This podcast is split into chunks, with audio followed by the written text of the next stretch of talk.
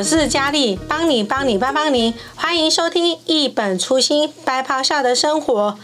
类固醇呢，因为药效非常的显著，通常是可以在短时间之内就可以有非常好的治疗的效果，所以都被大家称之为 Big Gold 仙丹，也就是国语就是美国仙丹。但是这个美国仙丹真的是有这么好用吗？今天我们邀请到的是嘉基医院骨科骨松中心主任吴正医师，来跟我们聊一聊什么是美国仙丹。我们欢迎吴医师。Hello，大家好，我是骨骨松中心主任吴正仪。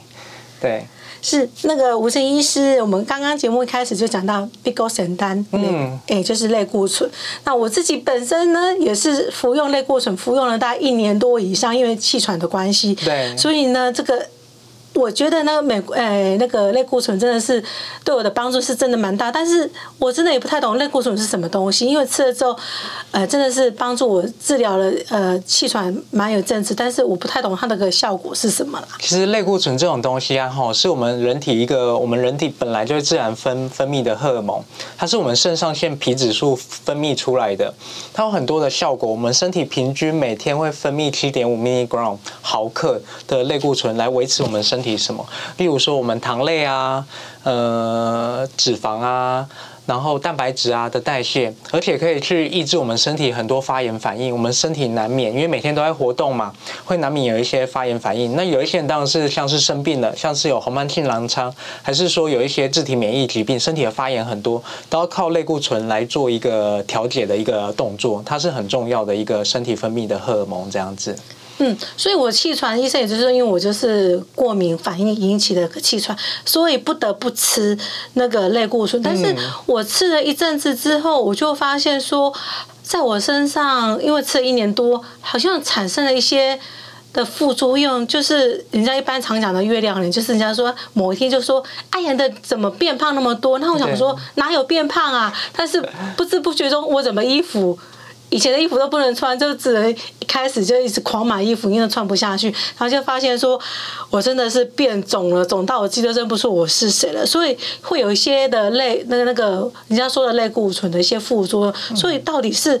有什么一些副作用？像我一般就知道说，那个人家说的月亮脸就变胖这样子。其实类固醇其实所有药物都一样，它会带来好处，可是它是有一定的副作用的。像刚刚提到类类固醇，它用多了之后会有一些很类似你刚刚提到月亮脸、水牛肩，还是说脸部会长青春痘，然后甚至我们今天有谈到要一个比较重要的主题，就是说会不会导致骨质疏松？因为类固醇这种东西会影影响全身的很多细胞的代谢，包含它会。抑制一些骨生成细胞的一个去长骨头的一个过程，而且它还会促进骨代谢细胞去把骨头给吃掉，吃更多，所以对一个人的骨头影响更是大。所以类固醇这个东西其实是个好东西，它会抑制身体的反应，可是要适量、酌量，还要跟医生讨论如何使用，才会对身体有好的效果，不会带来太多的副作用。这样子。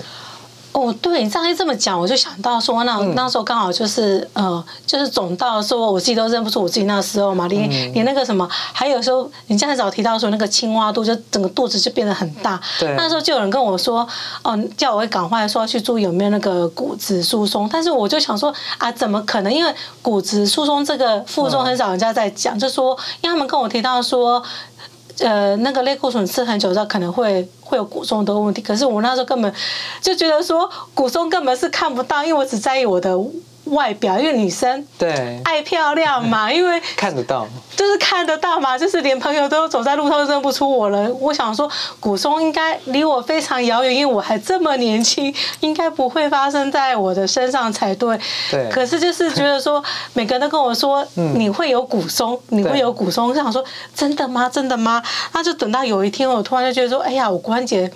好像都是开始在疼痛，然后开始想酸痛了。我想说，那该不会真的有骨松了吧？那才开始觉得说我应该要有，就是注意骨松的问题。所以真的是说，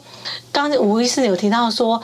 因为长期使用类固醇，像我一天就必须吃到三次以上，那时候，对，所以就就是也就是所谓的那个骨松的高危险群嘛。对。是的，因为我们使用类固醇，刚刚提到它会影响骨头很多代谢的一个过程。那骨松这件事之所以它恐怖，它的外号就叫沉默的杀手，就是说你有骨质疏松，其实你一点都不会不舒服。那大部分人也都想说，反正那是爸爸妈妈、阿公阿嬷之类会发生的，跟我们一点关系都没有。可是其实它一旦发生，那就是很严重，就是你骨折了。骨折，例如说髋部骨折，这个之前大家都知道，它一年的死亡率有到接近一成五到两成哦，甚至它不能恢复行走的能力，甚至是四成接近五成，这是非常高的。那特别是针对使用类固醇这一群的患者，我们有特别。针对骨松医学会有针对这群患者叫类固醇引起的骨质疏松症，我们要特别的注意。为什么？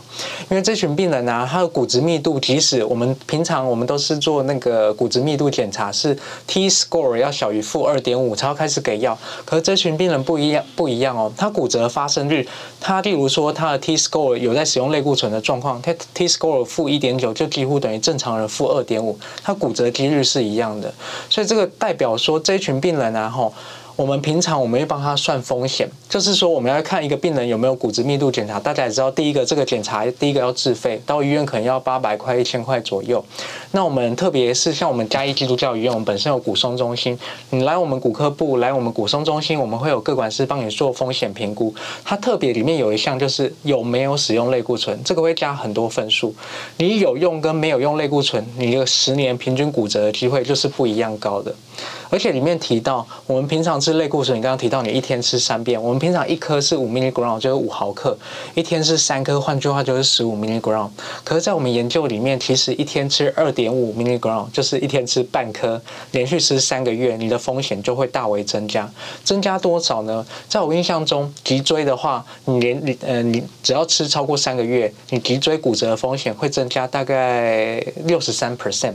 可是你的髋部骨折的风险不是六。六十三是两百四十三 percent，所以换句话说，你的髋骨会变得很容易断掉。临床在针针对这这群来使用类固醇的去做骨质密度检查，发现他腰椎看起来好像还好，他髋部会忽然下降到负三、负四那种很恐怖的数字。我想这个跟这个骨折的风险有很大的关系。所以针对这一群有在使用类固醇的，只要你有在使用，还是家人有在使用，我想就像刚刚一开始提了，这是沉默的杀手，你们应该。如果我们正常的是三年到五年去检测一遍我们的骨质密度，你们应该每年都应该要追踪，要去追踪这件事。健保不一定会给付，可是你到骨松中心去算风险，去做各种评估，我想是很重要的。等到发生骨折的时候，一切的故事就有点不太一样了。嗯嗯，所以这样无疑是，你就是说要，就是像我们这些有在，哦、呃。不管是现在正在服用，还是之前呃有曾经有过长期服用类固醇的人，就是一定要就是要呃要去跟医生，这是再去讨论一下剂量的服用，还就是我们要呃固定的去检查一下我们的骨质疏松的这个问题，还要去追踪，还要去筛检这样子。对，没错，就是说，我觉得最标准的方式是因为。现在这个概念大家还没有很完整，很少人在提呀、啊。这个，对，所以换句话说，类固醇导致骨松、骨质疏松，这个其实是非常严重。刚刚提到的骨折机会上升那么多，你听完自己都会吓到。哦，对，只是有没有发生骨折的问题而已。嗯、那我们会建议说，如果你准备要开始使用，还是已经使用没关系，你现在马上。当下就应该要到医院去做一个骨质密度检查，帮自己留一个最基本的值。你这样每年的流失，你知道它平均在使用第一年会流失五 percent 的骨质，五 percent。换句话说，留留个二十年，你就是零趴，很恐怖。天哪，你这……所以第一年是五趴，接下来每年会下降一到两趴。所以这个数字，我相信它这个流失的速度是非常快的。那所以接下来每年我们就是固定的要回到门诊，除了做骨质检测、算风险之外，我们要评估看看你到底有没有什么地方，我们帮帮这帮忙。例如说你嗯，刚提到佳丽提到我们会有一些腰酸背痛，对啊，还是说走路走一走以前髋部不会酸的，怎么现在属膝部这个地方很酸？啊、那我想照个 X 光去看看有没有变化。那如果有一些轻微的变化，早期的变化还没有断掉。跟医生讨论，我们是否有更正确的药物、更好的药物，可以赶快去转化逆转这个过程，这个是非常重要的。对嗯，对。啊，那吴医师，我现在已经在查你自己的那个门诊时间了，因为你这样算下去，说第一年就是下降五趴，然后第二年、第三年就是平均下降会一趴，那我已经开始刚刚在算了一下，嗯，对，忍不住开始想说我自己像平常就走，像你吴医师讲的，走走这髋部会会以前比较不会那么酸痛，现在真的是像你讲的酸痛程度真的比之前还要还要酸痛，而且这是关节的走走的那个疼痛啊，或使用之后那个酸痛程度真的比之前还要再多了，就是应该不是多，就是发生的次数跟几率都比之前还要多了，嗯，真的是让我想说，不要再逃避了耶，哎，真的是因为看不看不到。因为年龄的族群不一样，像我们刚刚提到，一开始想要骨质疏松，大家想到第一个年龄群，阿公阿嬷，对，还有停经后的女性，这是最多，女生最多，而且月经停了，没有荷尔蒙的保护，女生会一瞬间在，特别是停经的前三年，这里要特别提醒一下，如果你刚好是介于这个年龄，准备停经还是停经的第一年、第二年，也是要赶快来做检查哦。你们在这三年流失的速度，就跟用类固醇的一开始是一样快的。那除了这一群之外，我们把它换到另外一群的一个族群，就是这些有风湿免疫疾病，它的年龄并不一定都是老年族群，换是如果家里有这种感觉，都是在自己相对比较年轻的时候，可能就发病了，然后发病之后就要开始使用类固醇，所以这个时候你就要特别帮自己，因为你会没有概念，你会想说自己还年轻，还有呃可能多做运动就会有帮助，可是。抱歉，因为这种药真的，它的大量的使用类固醇，那个对于骨头细胞一个生成细胞的抑制，还有我们体内胃肠道对于钙的一个吸收，还有骨一个骨破坏的一个细胞一个增长，都会有非常多的一个效益的一个改变，所以导致我们身体一个骨头的代谢速度完全改变，所以真的要开始每年注意这个问题，这样你才可以在治疗自己身体疾病的同时，不要导致自己身体有更多的损失，这样子反而会。造成更不好的一个预后跟结果。嗯，对啊，那可是这样，吴医师，如果说一般民众他想要之后想要去哦看说有呃去追踪或去检查自己有没有骨松的话，嗯，那在呃一般的那个每家医院的话是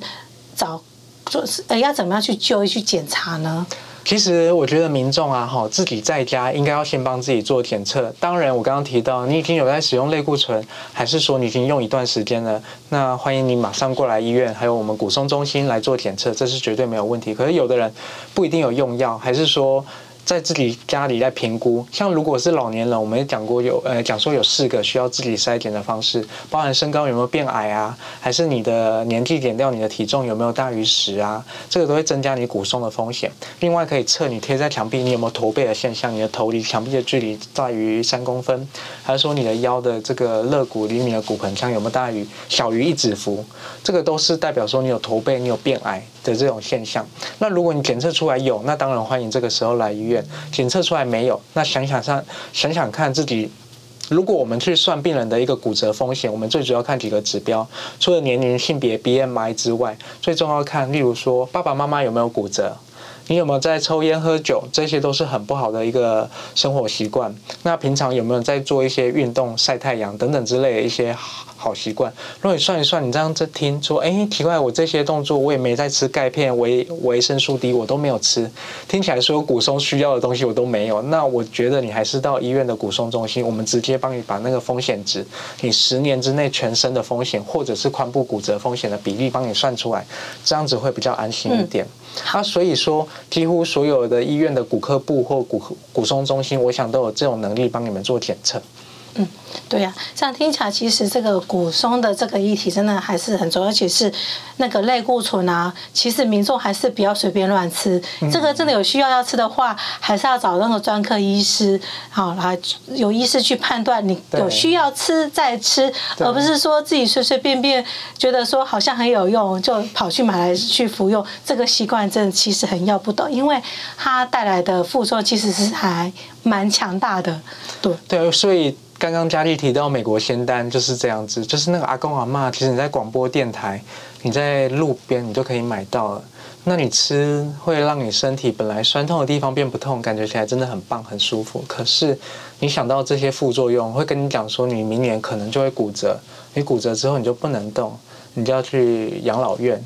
可能你的孩子没办法照顾你，这想一想这个故事就有点恐怖。所以药真的不要乱吃，找专科医师，我帮你调整剂量，避免副作用，选择药物对你最好的方式，我想是一个最好的选择。这样子。嗯、对，今天也谢谢吴医师来跟我们分享那个美国仙丹有这么好用吗？其实它带来的副作用就是，其实最强大的就是那个哦。呃，骨松的这个问题，今天谢谢呃吴医师。那听众朋友要记得每周下午四点准时收听《一本初心白袍下的生活》，谢谢，谢谢，拜拜。